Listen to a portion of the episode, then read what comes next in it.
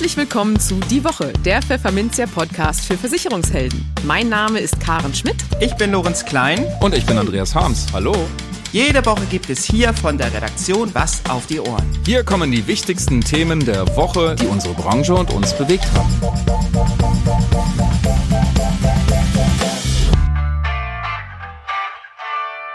Moin aus Hamburg und herzlich willkommen zu Folge 142 unseres Podcasts. Heute ist Freitag, der 30. Juni 2023. Und diese Themen haben wir heute für Sie. Wir sprachen mit Vertriebscoach Jörg Laubrinus über Sinn und Funktionsweise sogenannter Servicevereinbarungen. In den News der Woche glaubt ein Viertel der Bürger nicht daran, den eigenen Beruf bis zur Rente ausüben zu können.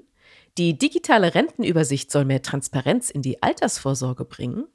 Die Hausratversicherung springt beim Diebstahl von Wertgegenständen im Büro nur unter einer bestimmten Voraussetzung ein und die Volkswirte der Versicherer erwarten weitere Zinsschritte. Wir haben wieder einen Rechtsschutztipp des Monats in Zusammenarbeit mit Milan Jarosch von der DMB Rechtsschutzversicherung für Sie. Und für unser Schwerpunktthema für den Monat Juni rund ums Tier sprechen wir mit der Tierärztin Berit Breuer darüber, warum Videosprechstunden einen wichtigen Beitrag für die Gesundung von Katze, Hund und Co. leisten. Im Gespräch. Auf dem achten Versicherungs-, Investment-, Finanzierungs-, Immobilientag, kurz WIFID, am 14. Juni in Leipzig bildeten sogenannte Servicevereinbarungen einen Schwerpunkt. Kurz erklärt, Makler lassen sich Dienstleistungen künftig von ihren Kunden bezahlen und erzielen so zusätzliches Einkommen. Wie das geht, worauf zu achten ist und welche Fehler man vermeiden sollte, darüber hielt der Vertriebscoach Jörg Laubrinus in Leipzig einen Vortrag. Anschließend traf sich unser Kollege Andreas Harms mit ihm am Rande der Veranstaltung zum Podcastgespräch. Jetzt geht's los.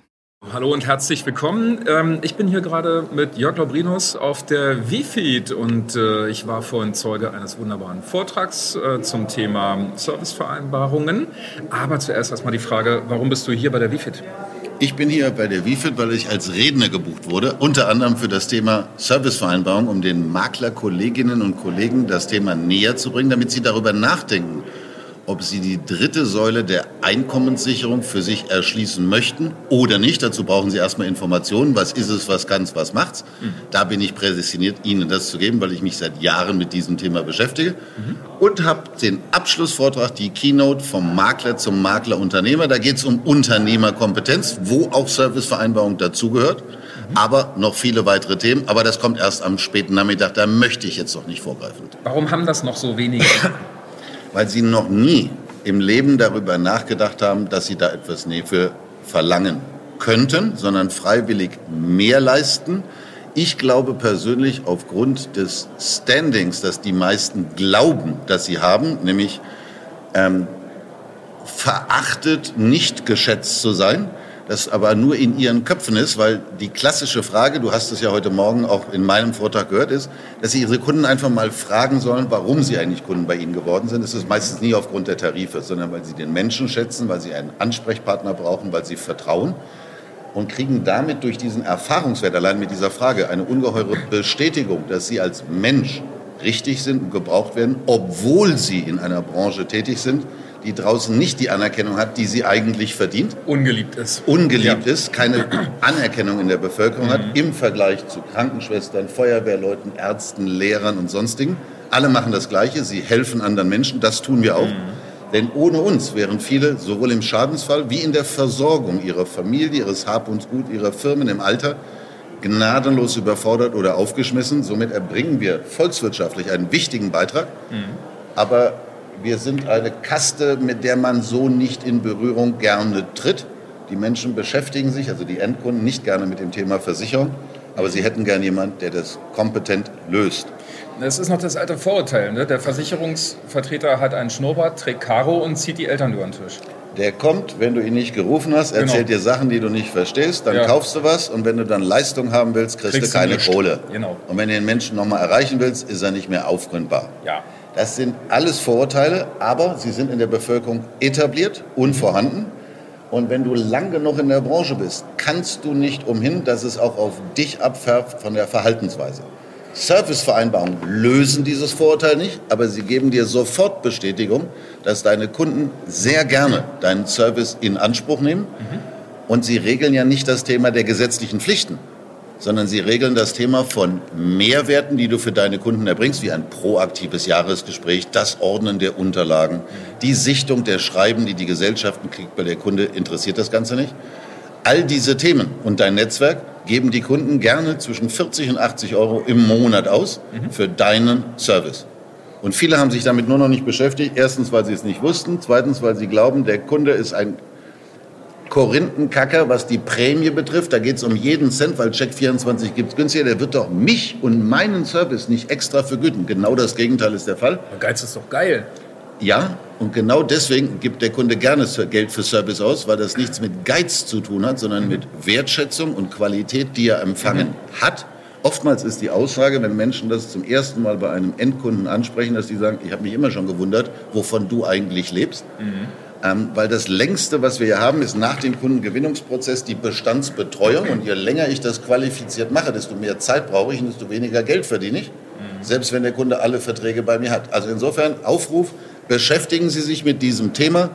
DPay ist hier ein exzellenter Anbieter. Die machen das von Herzen gut, günstig, inklusive der Abwicklung aller Zahlungsmodalitäten mit dem Kunden. Ein Thema, das sich jedem nähert. Jeder, ein Thema, dem sich jeder einmal nähern sollte. So. Ist es eigentlich dann schon vorauseilender Gehorsam? Äh, oh, das Provisionsverbot kommt sowieso, na dann gehe ich doch gleich mal auf Servicevereinbarungen? Oder Nein, das ist, ist einfach eine unternehmerische Entscheidung. Ja. Nicht Dinge umsonst zu verschenken. Ich vergleiche das immer mit anderen Bereichen. In der Gastronomie ist es auch so, dass man vielleicht mal einen Schluck Wein probiert, aber man bekommt keine ganze Flasche geschenkt, es sei denn, man ist Stammkunde in diesem Betrieb. Mhm. Ansonsten wird jedes Glas einzeln berechnet. Und so würde ich auch vorschlagen, Servicevereinbarungen zu sehen, als weitere Einnahmequelle neben AP, Abschlussprovision, mhm. Cottage, Bestandsprovision, habe ich Service, nämlich für außergesetzlich verpflichtete Leistungen, die ich erbringe mhm. und mein Kunde gerne buchen möchte bei mir. Es ist ja nur ein Angebot, er muss ja nicht. Für Menschen, die sagen, ich möchte keinen extra Service, das ist ja nicht schlimm. Die sind ja nicht aus dem Bestand raus. Mhm. Sie möchten nur nicht, dass Sie extra zu Ihnen hinfahren, Sie extra anrufen, Ihnen extra Newsletter mhm. schicken und extra Angebote machen. Dann ist es wenigstens geklärt mhm. und damit wird die Basisversorgung gewährleistet. Wäre dann ein logischer nächster Schritt, ach, dann werde ich auch gleich Honorarberater? Das ist ein ganz völlig anderer Bereich. Der hat ach. damit gar nichts zu tun, mhm. weil da geht es ja um die Vergütung innerhalb der Beratungstätigkeit. Ja. Das kann man überlegen, mhm. muss man aber nicht. Okay. Das Modell heißt ja dann nur, naja, Wer zahlt dann meine Leistung, wenn es nicht mehr ein Produktgeber bezahlt? Bezahlt ist der Endkunde. Genau. Das kann ich ihm hinlegen, kann sagen, wissen Sie, beim Produktgeber bekomme ich 3000, da verzichte ich drauf, deswegen kriege ich von Ihnen 3000. Für den Kunden ist es das Gleiche. Die ja. meisten Kunden nach der Erfahrung entscheiden sich dann, nee, ich möchte lieber nichts bezahlen, lass dich lieber von einem anderen bezahlen. Das ist nun mal so. Ja. Ähm, aber was ist, wenn dann wirklich die große Furcht wahr wird? Ich sage meinem Kunden, ähm, ich will jetzt Geld von dir, wenn ich was für dich tue. Und der beschimpft dann einen oder so. Mhm. Oder, oder äh, mhm. Äh, den, die Unterlippe fängt an zu mhm. beben. Mhm. Ähm, das ist ja eigentlich ein, ein bisschen ein Albtraum, oder? Aber was ja, das ist, das ist die Angst im Kopf des Vermittlers. Man ja. macht dann erstmal, das, was man dann macht, sage ich sehr gerne. Mhm. Erstmal macht man es vollkommen anders. Man sagt nicht, ich will Geld von dir zukünftig. Für das, was ich bisher umsonst gemacht habe, zahlst du ab jetzt, du Idiot ist nicht direkt eine Eröffnungsstrategie für eine Unterschrift, sondern man erläutert von der Systematik dem Kunden erst einmal, die, das, damit er versteht, weil der Kunde weiß es ja nicht, was eigentlich meine Pflichten sind, die ich zu erbringen habe, sichere zu, diese auch weiterhin zu erbringen. Mhm. Und es geht um zusätzliche freiwillige Serviceleistungen, die ich gerne zukünftig vermehrt mit weiteren Modulen und Leistungskennziffern gerne anbieten möchte und unterbreite ein Angebot, so dass mein Kunde weiß, möchte ich das haben oder nicht. Ich verkaufe also nicht, sondern ich biete mhm. an und der Kunde kann sich freiwillig entscheiden, möchte ich gerne Standard, individuell oder Premium oder wie manche sagen, Bronze, Silber, Gold. Ja. Und wenn er sich freiwillig entscheidet, habe ich ja nicht die Diskussion, dass ihr eine Hasskappe aufhabt, Mhm. Das ist ja wie wenn eine Bedienung an den Tisch kommt und fragt, möchten Sie noch eine Cola oder einen Kaffee? Oder Dann ist ja auch Sprite. niemand völlig entrüstet. ich verlasse das Lokal, weil Sie mich, gefragt fragen. haben. Was fällt Ihnen ein? Das, ja. ist, das passiert nicht. Wir wissen aus der Erfahrung, aus der Befragung und tatsächlichen Analyse von 600 Finanzdienstleistern, die das qualifiziert über mindestens ein halbes Jahr schon etabliert haben, dass etwa zwei Prozent der Kunden sagen, ich möchte diese Sachen nicht annehmen, ich finde das auch nicht gut, dass sie das anbieten. Mhm. Das ist die Frage des Perfektionsgrades. Ich finde, 98 Prozent Zufriedenheit ist völlig in Ordnung. In Ordnung 78 Prozent geben diesen Modellen die Note 1 und 2 der Endkunden, nach mhm. dem Motto, klasse Sache. Und 85 Prozent kaufen einen bezahlten Servicevertrag, wenn man es richtig anbietet. Und es ist ja ganz logisch, ne, wenn ich den Mist los bin, warum nicht, nicht auch verzahlen? Ne? Ich repariere mein Auto auch nicht selber. Das ist für die meisten Kunden so, die ein Auto waschen lassen, sind auch nicht völlig irritiert, ja. dass die Waschanlage dafür Geld nimmt. Dann äh, würde ich erst mal sagen, das äh, klingt alles sehr, sehr logisch. Also Information, genau. Information. Mhm. Mit den Menschen sprechen mhm. und dann klappt es auch. Ja. Super, dann sage ich mal vielen Dank. Gerne, Andreas. Und wir schalten zurück ins Funkhaus. Jawohl, zurück in die Zentrale. Die News der Woche. Den Beruf bis zur Rente ausüben? Daran hat ein beträchtlicher Anteil der Deutschen so seine Zweifel. Gut 20 Prozent glauben nicht, dass sie bis zum Ruhestand durchhalten.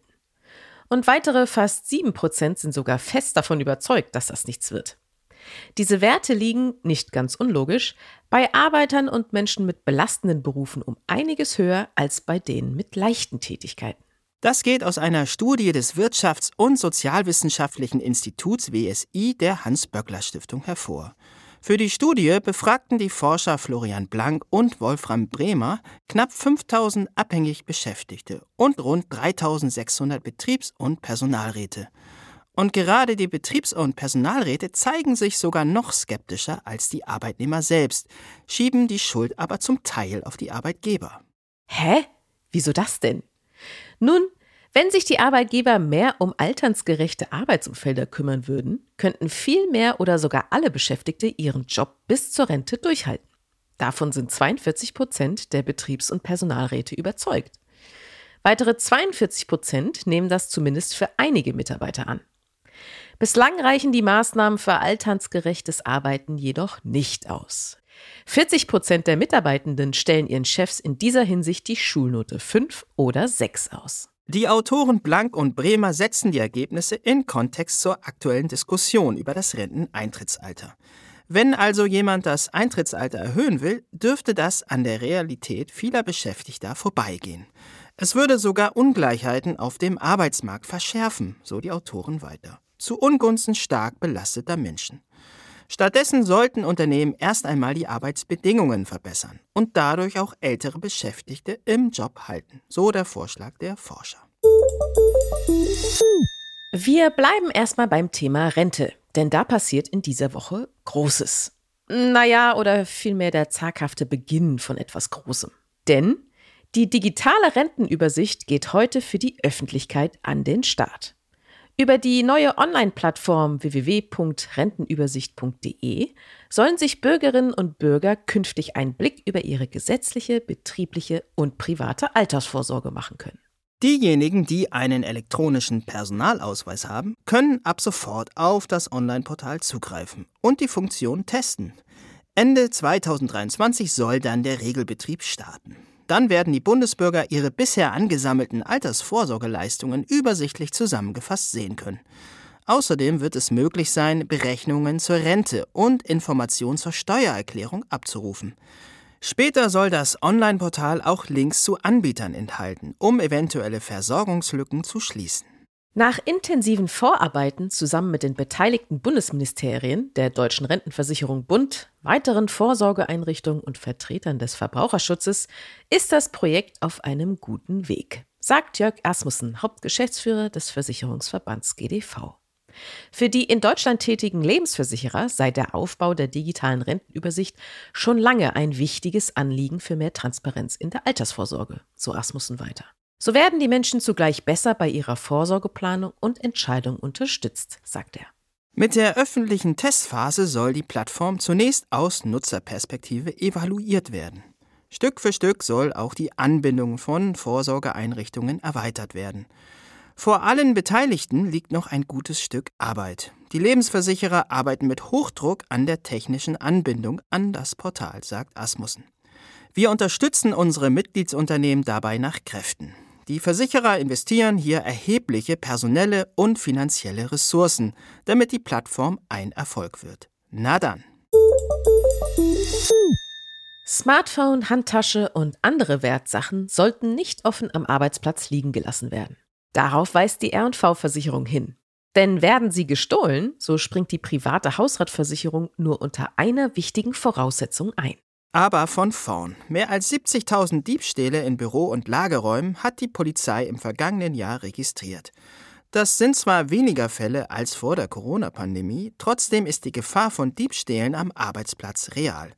Zumal die Bestohlenen für den Schaden oft selbst haften, wie die Schadenexperten der R&V warnen. Zwar springe die Hausratversicherung auch bei einem Diebstahl im Büro ein, doch es gebe hier eine wichtige Bedingung zu beachten, so die R&V-Experten. Die Wertgegenstände müssen nämlich in einem verschlossenen Schrank oder Rollcontainer aufbewahrt worden sein. Ansonsten handelt es sich um einfachen Diebstahl und der ist oft nicht versichert, sagt R&V-Managerin Christine Gillis. Ihren Arbeitgeber könnten die Bestohlenen in der Regel nicht zur Verantwortung ziehen. Seine Fürsorgepflicht beschränkt sich auf Gegenstände, die für die Arbeit notwendig sind, wie eigenes Werkzeug oder Arbeitskleidung, so der Hinweis der Experten. Viele Arbeitgeber stellten deshalb verschließbare Rollcontainer, Spinde oder Schließfächer zur Verfügung. Auf private Utensilien wie Geldbeutel, Schmuck oder Kleidung müssten die Mitarbeitenden aber selbst aufpassen. Die Volkswirte von Munich Re, Swiss Re und Allianz halten weitere Zinserhöhungen der Zentralbanken für unvermeidlich, um die Inflation zu bekämpfen.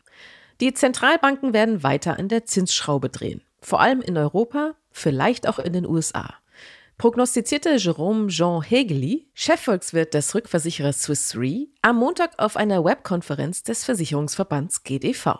Die Inflation bleibe ein hartnäckiges Thema für 2023 und 2024, begründete Michael Mehnhardt, Chefvolkswirt der Munich Re, seine Prognose für eine weitere Straffung der Geldpolitik.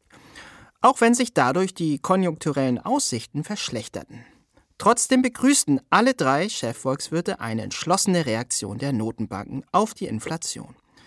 Eine Rezession ist das kleinere Übel als eine langjährige Stagflation, sagte Hegeli von Swiss Re. Wie stark die Zinsen noch steigen, hängt laut Allianz Chefvolkswirt Ludovic Supran davon ab, wie peinlich genau die EZB ihr Inflationsziel nehme. Die europäischen Versicherer seien durch die Zinserhöhung aber kaum gefährdet. Sie seien eher Profiteure steigender Zinsen. So sei das Anlageprofil der europäischen Versicherer qualitativ sehr gut, was sich auch daran zeige, dass weniger als 5% des Anlageportfolios deutscher Versicherer auf Hochrisikoanleihen entfielen. Der Rechtsschutztipp des Monats in Kooperation mit DMB Rechtsschutz. Wieder dürfen wir Sie zu einer neuen Folge unseres Formats der Rechtsschutztipp des Monats begrüßen. Zusammen mit Milan Jarosch, Leiter Vertrieb der DMB Rechtsschutzversicherung, wollen wir Ihnen Trends und Wissenswertes zum Thema Rechtsschutz näher bringen. Unser heutiges Thema ist, inwiefern die Rechtsschutzversicherung auch bei Tierhaltern zum Einsatz kommen kann. Los geht's! Hallo Milan, schön, dass du mal wieder da bist. Hallo Karin, freut mich hier zu sein. Zum sechsten Mal sprechen wir jetzt schon mit dir über das Thema Rechtsschutzversicherung. Und heute haben wir ein ganz tolles Thema, nämlich rund ums Tier. Und auch da gibt es tatsächlich Bereiche, in denen die Rechtsschutzversicherung helfen kann, beziehungsweise zum Einsatz kommen kann. Wie, wie ist es denn da der Zusammenhang? Wo kann man da die Rechtsschutzversicherung einsetzen? Also grundsätzlich ist es für die Rechtsschutzversicherung erstmal nicht entscheidend, um welches Thema es sich handelt. Mhm. Vielmehr, und das hatten wir ja auch in den, in den anderen Folgen schon das ein oder andere Mal angerissen, ist es als Sparte, für die, für die Rechtsschutzsparte an sich erstmal wichtig, sich ich sage das mal, als, als anwenderorientiertes Rechtsökosystem zu etablieren. Mhm. Heißt also nicht, reiner Kostenerstatter zu sein, wenn es eigentlich schon zu spät ist, ja, ja. sondern den kompletten Prozess, also immer da zu sein, sobald irgendwelche juristischen Fragen aufkommen. Mhm. Und dadurch, dass natürlich ähm, gerade das Thema Tier und Tierhalter, ähnlich wie jetzt beim Auto auch, äh, mhm. ne, also sagt man ja, Auto ist das, äh, des Deutschen liebstes Kind. Und so ist natürlich auch ein Tier, ein Haustier, ganz häufig wirklich echtes Familienmitglied. Ja, und deswegen würde ich auch im Zweifel äh, als Tierhalter sagen, also in meinen Familienmitgliedern, da würde ich auch streiten, auch juristisch streiten, wenn es mhm. irgendwie mal ein Problem gibt. Klar. Mhm. Und ähm, da ist es auch nicht entscheidend. Also man weiß ja auch, ähm, dass es auch so eine passive Rechtsschutzfunktion gibt, mhm. die im Rahmen der Haftpflichtversicherung äh, integriert ist. Letzten Endes ist es dann eigentlich auch nicht entscheidend, ob man sich in diesem Bereich Verschuldenshaftung oder Gefährdungshaftung bewegt, sondern man muss dann überlegen, unter welchem Aspekt kann man die Sparte Rechtsschutz vergleichen mit anderen Bereichen. Mhm. Und ähm, das ist eigentlich so der, der Hauptpunkt, um den es da geht. Und äh, da werden wir auch gleich im, im weiteren Verlauf nochmal ein bisschen drüber diskutieren, die Frage, äh, wo da Rechtsschutz eigentlich auch eine richtige Rolle spielt ja. in der Lösung des ja. Ganzen. Okay, dann, dann sag doch mal, welche speziellen Anwendungsfälle äh, gibt es denn, die, die für Tierhalter wichtig sein können?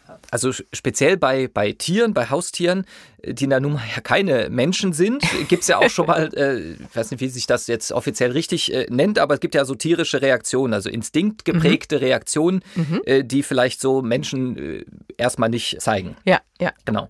Und äh, dadurch ist natürlich auch bei Tieren das Konfliktpotenzial enorm hoch. Und mhm. es kann auch dadurch, äh, durch die emotionale Verknüpfung mit seinem Haustier und das als Familienmitglied äh, angesehen wird, natürlich auch äh, das Haftungspotenzial steigen. Ja. Und damit natürlich auch die Diskussionen und die juristischen Auseinandersetzungen. Mhm. Und ist dadurch natürlich auch in Teilbereichen sogar höher mhm. als äh, im normalen Umfeld. Mhm. Braucht denn dann eine Rechtsschutzversicherung in diesem Bereich spezielle Deckungsinhalte oder gibt es noch andere wichtige Aspekte, die da zu beachten sind?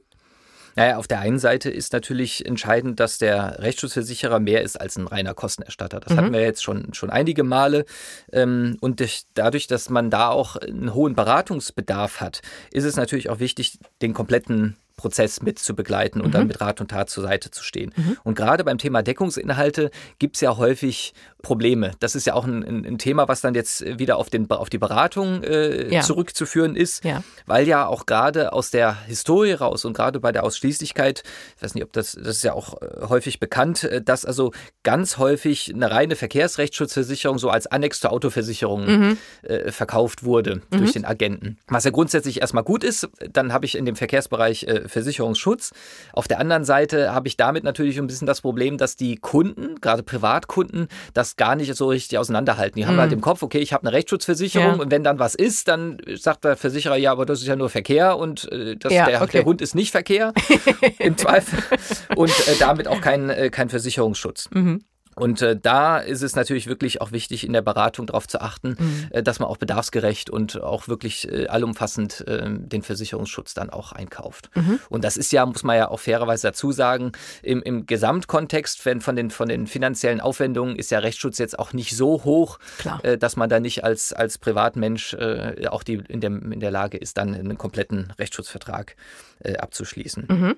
Und dann muss man natürlich auch sehen, und das ist ein weiterer wichtiger Punkt, ist, dass immer dann, wenn es reine Vorsatzdelikte im Raum stehen oder ein Vorwurf einer Straftat oder eines Verbrechens, dann brauche ich auch die sogenannte Spezialstrafrechtsschutzversicherung. Ja. Und das ist grundsätzlich bei vielen Versicherern nicht automatisch mit drin. Selbst mhm. wenn ich also eine sogenannte Vollrechtsschutz mache, ist also die Spezialstrafrechtsschutz immer in der Regel noch ein Annex und ein, ein Zusatzbaustein, den man mhm. abschließen muss. Aber immer dann, wie gesagt, wenn es reine Vorsatzdelikte sind oder der Vorwurf einer Straftat oder eines Verbrechens irgendwie im Raum steht, dann brauche ich diese Spezialstrafrechtsschutz. Und das ist auch ein Thema, da sollte man auch darauf achten, dass man das mit abschließt. Und kommt das denn aber häufiger vor, dass man bei Tieren quasi eine vorsätzliche Handlung hat oder eine Straftat? Das kommt tatsächlich häufiger vor. Das, hat verschiedene, das hat verschiedene Gründe. Zum okay. einen ist natürlich ähm, gerade bei den, bei den Rassen, bei den Hunderassen, mm. muss man natürlich so ein bisschen darauf achten, ja. was hat man da jetzt? Ja. Und äh, wenn ich dann meinen Hund im Zweifel auch nicht anleine und davon ausgehen könnte oder sagen kann, na okay,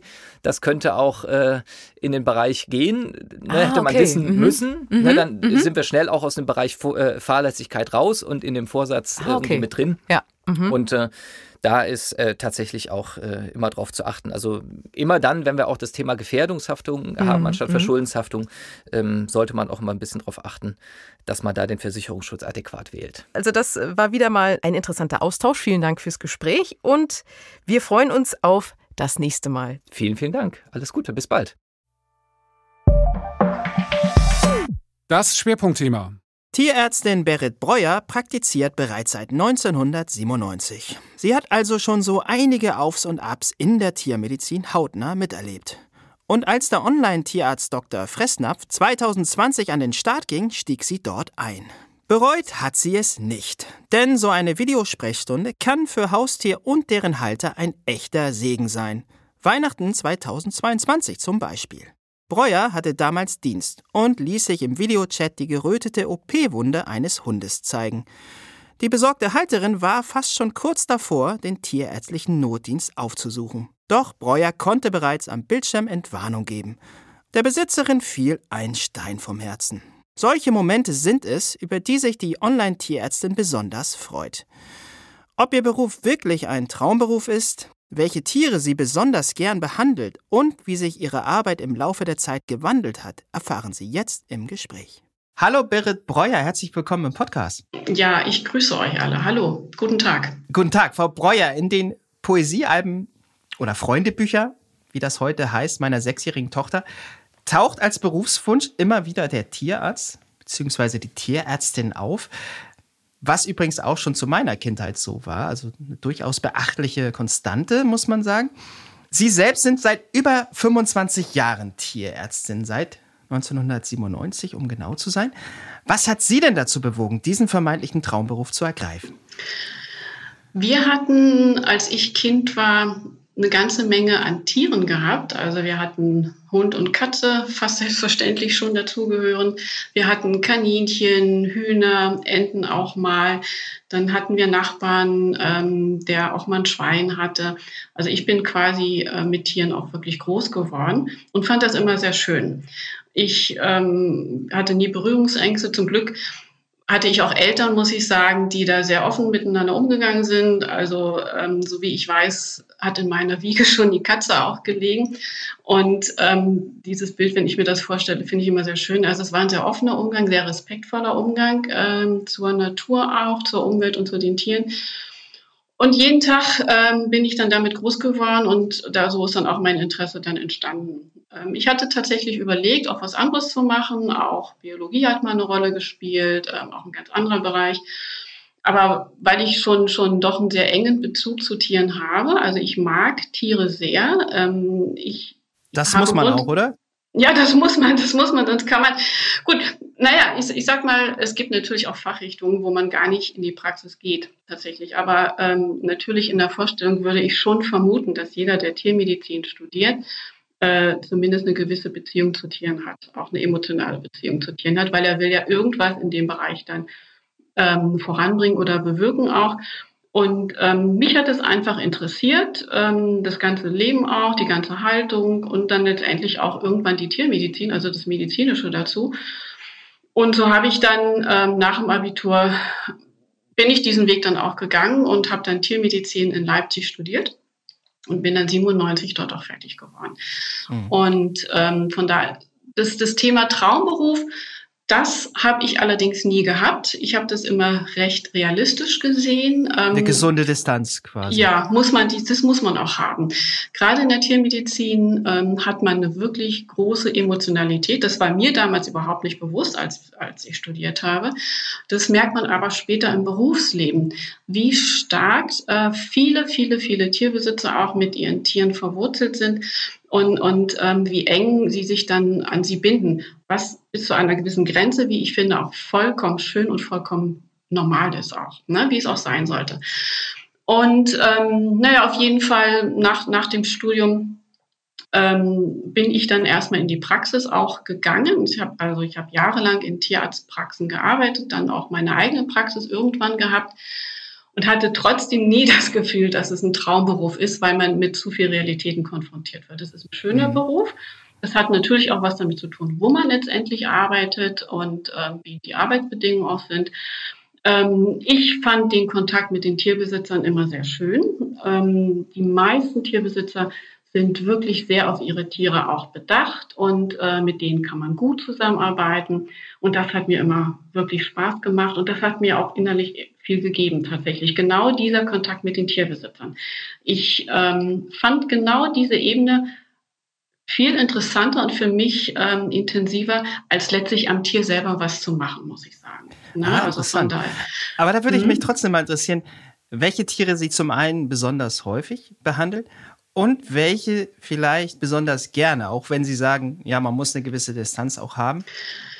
Als Tierart kann ich mich gar nicht festlegen. Ne? Also mir sind, mir sind immer jede, also alle Tierarten lieb gewesen. Ich fand Schlangen genauso gut oder genauso interessant wie Hund und Katze. Natürlich hat man ähm, in einer normalen Kleintierpraxis, wie ich sie auch hatte, ähm, hauptsächlich in der Masse mit ähm, Hund und Katze auch zu tun. Interessant, interessant und vielleicht sogar ein Tick interessanter finde ich tatsächlich aber die Vögel und auch die Kleinsäuger, sprich ähm, Hamster, Meerschweinchen, Kaninchen auch oder Heimtiere, wie sie auch genannt werden. Und ähm, da haben wir nicht ganz so viel Prozent davon gehabt hat, aber das fand ich dann doch interessanter. Da hat man sehr viel mit, mit Haltungsbedingungen zu tun, mit, mit sehr häufig vorkommenden Erkrankungen, wie mit Zahnerkrankungen, Augenerkrankungen auch. Also das ist schon, schon ein sehr interessantes Feld. Und bei Vögeln, Vögel auch wieder.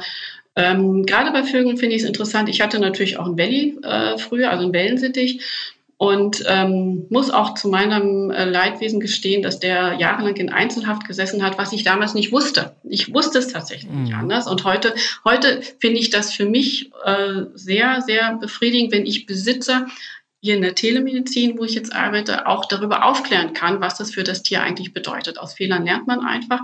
Und das ist ja dann auch so der Input, den ich als Tierarzt mitgeben kann. Also Lieblingstierart kann ich wirklich nicht sagen, überhaupt nicht. Ähm, was ich gerne noch behandelt habe ähm, und wo ich auch heute gerne noch hier in der Beratung äh, drin bin, wenn zum Beispiel alte Tiere kommen, alte Hunde zum Beispiel, auch alte Katzen, wenn Sie so einen alten Hund vor sich haben, der 12, 13, 14, 15 Jahre ist, der weiß, weißen Bart hat, weißes Fell hat, dem man quasi seine Lebenserfahrung ansieht, finde ich, finde ich sehr spannend, muss ich sagen. Und dann denke ich immer, was der alles gesehen hat mit seinen Augen, wenn der sprechen könnte. Also ähm, gerade so die alten, die alten Tiere, die liegen mir besonders am Herzen. Ja, das ist ein gutes Stichwort, weil zu ihren Schwerpunkten gehört zum einen die Tierernährung, aber auch die Geriatrie. Mhm. Und das war mir gar nicht so bewusst, dass es diese Disziplin eben nicht nur in der Humanmedizin gibt, sondern eben auch im Tierbereich. Und ja, die allgemeine Kleintiermedizin ist auch ein Schwerpunkt für ihn. Das haben Sie ja auch schon hier ähm, ein bisschen erzählt.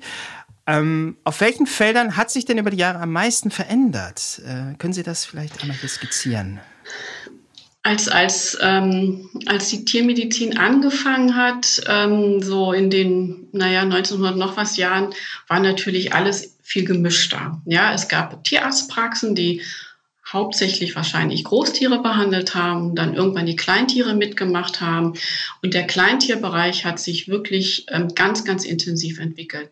Und da die Entwicklung geht ziemlich ähm, nah auch an die Humanmedizin mit dran, auch was Forschung angeht, was Fortschritte angehen, was, was Kenntnisse angehen. Ähm, wir haben zum Beispiel viele, viele Spezialbereiche oder ähm, Spezialisierungen auch. Wir haben viele Arbeitsfelder. Es gibt ja nicht nur die tierärztliche Praxis, ne? also es gibt, ähm, es gibt in der Industrie Arbeitsplätze, es gibt im Labor Arbeitsplätze. Also das hat sich mit den Jahren wirklich so rauskristallisiert und das ist immer weiter geworden. Der größte Anteil der Tierärzte sitzt, würde ich jetzt mal so schätzen, ich kann keine genauen Zahlen sagen, immer noch in der Praxis. Aber ähm, es gibt rundherum an den Flughäfen gibt es Tierärzte auch, die die Zollkontrollen machen. In Ämtern sitzen Tierärzte. Also das hat sich entwickelt. Und natürlich die Spezialisierungen, nicht nur Geriatrie, sondern oder Ernährung, sondern eben auch, ähm, sei es, dass ich eine Klinik mache, sei es, dass ich eine, eine Praxis mache, eine Haustierarztpraxis mache, ähm, dass ich Labortierarzt werde, Lebensmittelbereich, ganz, ganz viele ähm, Sachen, die man als Tierarzt abdecken kann, ganz einfach. Auch das mhm.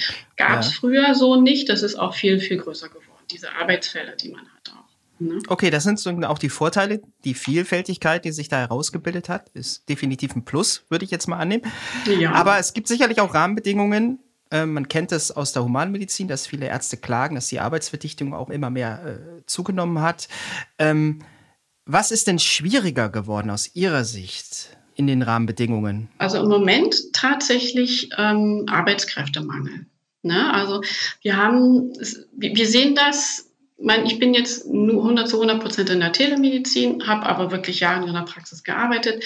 Und auch da hatte ich schon Probleme, ähm, Assistenten zu finden. Ne? Also ähm, ich habe da wirklich lange gesucht und ich weiß es von Kollegen, egal ob Praxis oder Klinik, ähm, sowohl was, was Tierärzte angeht, als auch die, die Helfer angeht, lange, lange gesucht, zum Teil auch gar nicht, gar nicht gefunden tatsächlich. Das ist ein Knackpunkt und das wirkt sich natürlich auch auf die Tierärzte aus, die im Moment ähm, in der Praxis sind und die Arbeit machen müssen.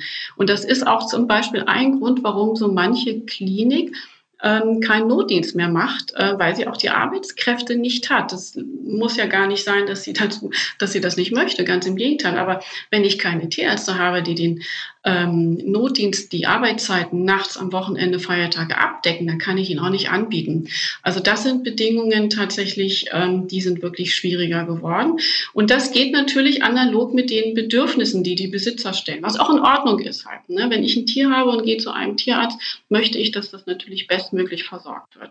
Und diese, diese intensive Betreuung, ähm, die der Tierarzt leistet, auch die hat sich entwickelt mit den Jahren. Die ist heute viel stärker anzusiedeln, als sie noch äh, früher gewesen ist, halt die Besitzer gehen häufiger ähm, zum, zum Tierarzt, wenn das Tier was hat und ähm, warten nicht mehr so lange. Das heißt, ähm, der Tierarzt sieht das Tier häufiger, muss auch nicht nur medizinische Fälle behandeln, sondern auch das drumherum mit abdecken, wie, wie Haltung vielleicht, ähm, auch Ernährung mit abdecken, solche Spezialisierungen. Und ähm, gerade und dann gerade wieder, weil die Tiere älter werden, kommen wir wieder in den Bereich der Geriatrie drumherum mit, mit Lahmheiten, mit Arthrose, mit Organerkrankungen, Diabetes und was man da alles hat. All das äh, wird vom Tierarzt dann abverlangt, abverlangt im positiven Sinne.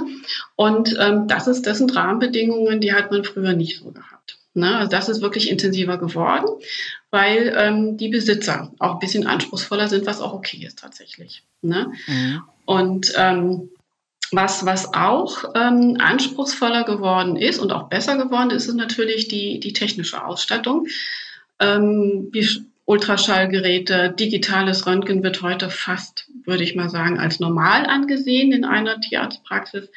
CT, ähm, Endoskopie, Laborgeräte, all das ähm, ja, ähm, wird auch als gut befunden, wenn ich als Besitzer ja, braucht man das immer gehe. oder ist da die Gefahr nein. einer Überbehandlung vielleicht auch gegeben? Nein, nein, Überbehandlung tatsächlich nicht. Ne? Also das sehe ich wirklich nicht. Wenn man sich an der Humanmedizin ein bisschen orientiert, äh, wenn man wenn man irgendein Krankheitsbild nimmt und und man wundert sich, dass der Humanmediziner da ganz viel untersucht und abdeckt, kann ich das absolut nachvollziehen, weil es sind ja verschiedene Möglichkeiten, Differentialdiagnosen, die in Frage kommen können.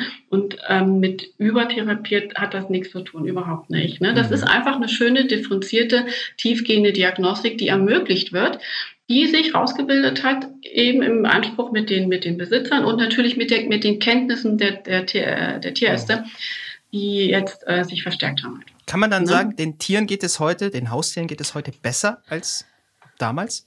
In der tierärztlichen Versorgung schwer zu sagen, ne? aber in der tierärztlichen medizinischen Versorgung, in dem was medizinisch möglich mhm. ist, das Guter ja. Punkt, ja. Ne? Guter, wichtiger was, Unterschied, ja. Mhm. Was möglich ist halt. Ne? Also ähm, von der Einstellung der Tierärzte, das kann ich natürlich jetzt nicht beurteilen, aber was medizinisch möglich ist, definitiv. Man kann mehr machen. Man hat ähm, auch was, was OPs angeht, Chirurgie angeht, man entwickelt sich immer weiter auch. Das ist sicherlich da halt. Ne? Mhm.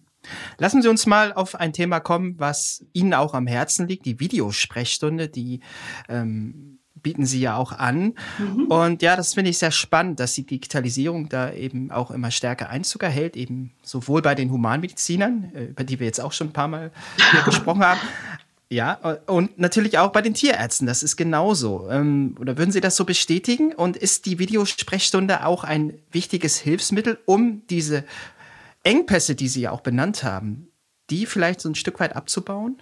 Ja, also ganz, ganz klares Ja aus der Pistole geschossen. Das geht nicht nur darum, in der Telemedizin ähm, mal einen Kontakt herzustellen mit einem Tierarzt halt, mit dem zu sprechen. Es geht wirklich auch darum, es kann darum gehen, dass man Engpässe ein bisschen abstellt. Wir Telemediziner, gerade hier bei Dr. Fressnapf, also niemand von uns hat den Anspruch, den Tierarzt vor Ort ersetzen zu wollen, auch nicht, auch nicht zu können. Ne? Also das ist unmöglich und das wird auch nicht so weit kommen, glaube ich zumindest, und geht auch gar nicht. Ne? Man muss das Tier in einigen Fällen immer noch nach wie vor live untersuchen, was auch völlig in Ordnung ist. Aber bis es dann soweit ist, ne, dass man, dass wir, dann können wir dem Tierbesitzer auch helfen. Wenn der bei uns, wenn der bei uns anruft, ähm, wir haben, wir haben wir können Fragen beantworten zu bestimmten Themen auch. Wir können uns konkrete Fälle anschauen. Wir können ähm, uns das Tier nach einer Operation zum Beispiel anschauen. Ähm, muss es vielleicht noch mal zum Tierarzt oder kann, kann das Tier zu Hause bleiben.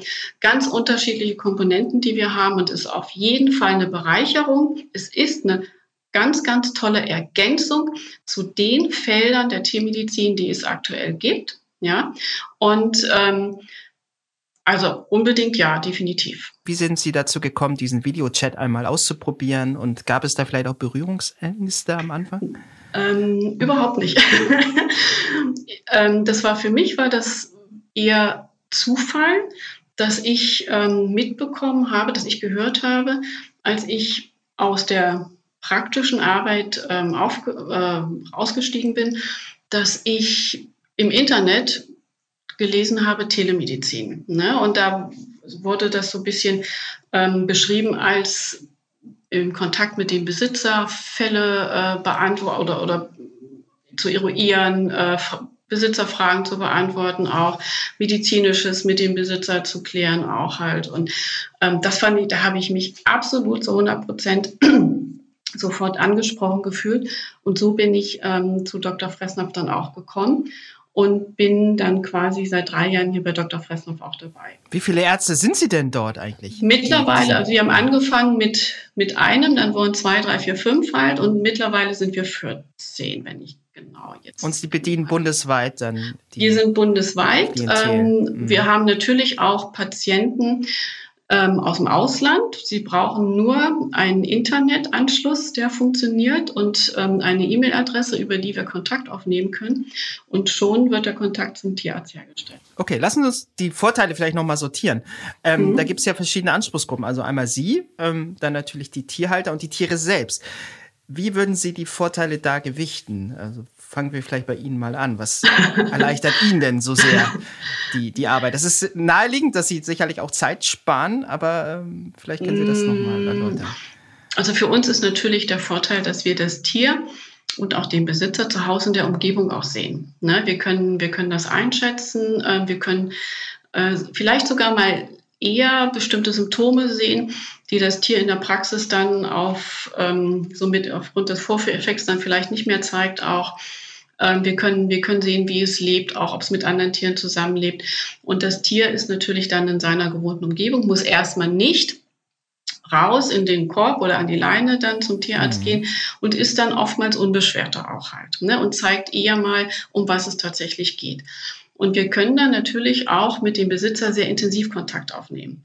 Also ähm, wer sowas mal macht, so ein, ein, eine Videokonsultation, der merkt, dass das, also für mein Empfinden ist es so, dass das um einiges intensiver ist, als wenn der Mensch leibhaftig vor mir steht auch. Weil sie müssen ähm, diese gewisse Schranke überwinden, diese ähm, technische Schranke, sage ich mal, und haben ein Video dazwischen. Und das müssen beide Seiten dann ähm, auch schaffen. Und das heißt, man berührt sich automatisch intensiver. Ne? Und das merke ich auch im Kontakt letztendlich, ähm, dass die Besitzer um einiges manchmal wirklich ähm, dankbarer sind, ähm, als wenn sie gleich in die Praxis gegangen wären auch. Ja, weil sie Hilfe bekommen haben, weil wir ihnen Rat geben konnten, was zu machen ist, weil sie vielleicht selber nicht einschätzen konnten, muss ich jetzt sofort zum Tierarzt, kann ich damit noch warten und wir ihnen diese Entscheidung dann auch abgenommen haben und, und sagen können, das muss sofort gemacht werden, das kann vielleicht noch warten. Also da ist schon eine, eine, eine größere Intensität drin als in der Praxis selber.